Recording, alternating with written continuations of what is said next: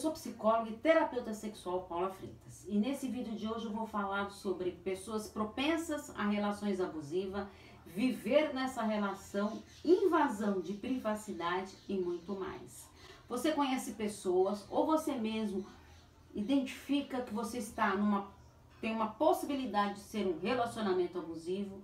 Estou à disposição para você em terapia identificar isso e trabalhar e assim decidir uma boa qualidade de vida para você. É só enviar uma mensagem no meu WhatsApp no 11 98313 2371, que lá eu te dou maiores informações sobre os atendimentos online e presenciais. Então vamos para as perguntinhas de hoje sobre relacionamento abusivo. Primeira pergunta: quais são as pessoas mais propensas a relações abusivas? Qualquer pessoa pode passar por uma relação abusiva durante a vida. Pessoas com personalidades mais frágeis, transtornos de personalidade, dependente afetivo, carentes, pouca autoconfiança, baixa autoestima são mais propensos a relações abusivas. Uma pessoa com baixa autoestima, ela não é capaz de colocar limites nas relações, inclusive abusivas. Pessoas que percebem o amor saudável conseguem identificar mais rapidamente os sinais de interações ruins. Estão atentas e sabem diferenciar o que é cuidado, preocupação e não controle. A pessoa que está fragilizada, ela não reconhece o seu merecimento, tem medo de não pertencer, um limite de tolerância exagerado. Assim, aceitam, por pior que seja a relação, a pessoa entende que precisa daquilo. Quando se percebe que não suporta mais isso e quer viver com leveza, estabelecendo seus limites, pode acontecer que algumas pessoas até se afastem de você, porque percebeu o seu posicionamento.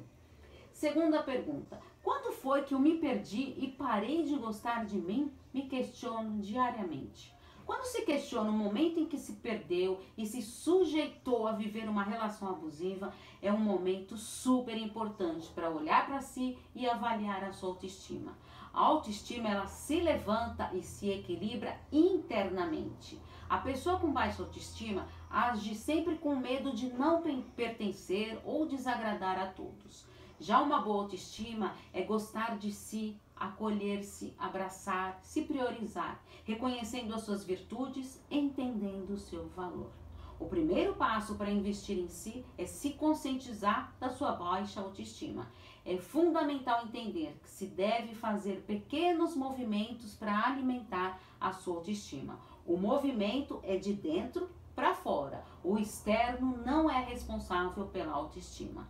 Quanto mais exercitamos a autopreservação, mais estamos nos amando. Só depende de nós mesmos reconhecer o nosso valor e, aumenta, e alimentar a nossa autoestima.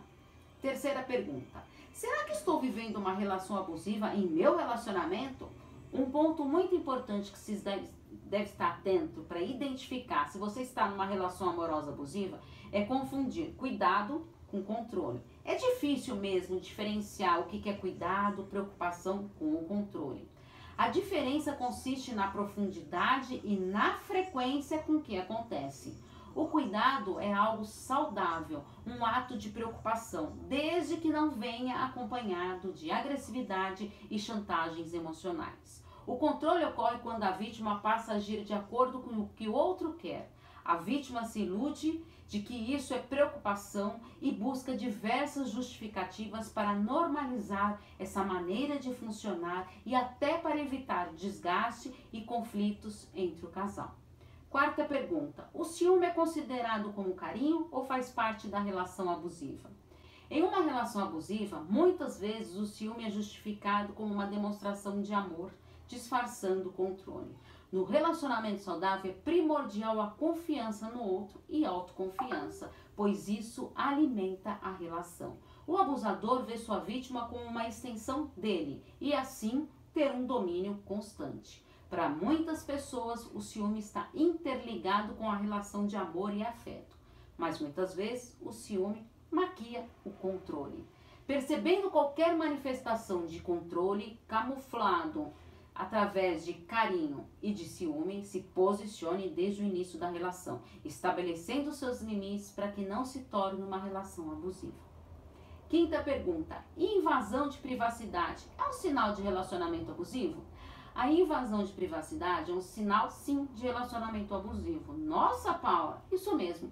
A necessidade do abusador de invadir a sua privacidade é algo evidente, pois assim quer ter mais o controle de todos os seus passos. Então é importante entender que privacidade é mostrar que aquele espaço é seu. Não é ter algo a esconder, mas sim preservar-se. É necessário trabalhar a relação de confiança e transparência, sem privações e invasão da sua privacidade, pois sem a privacidade não há identidade.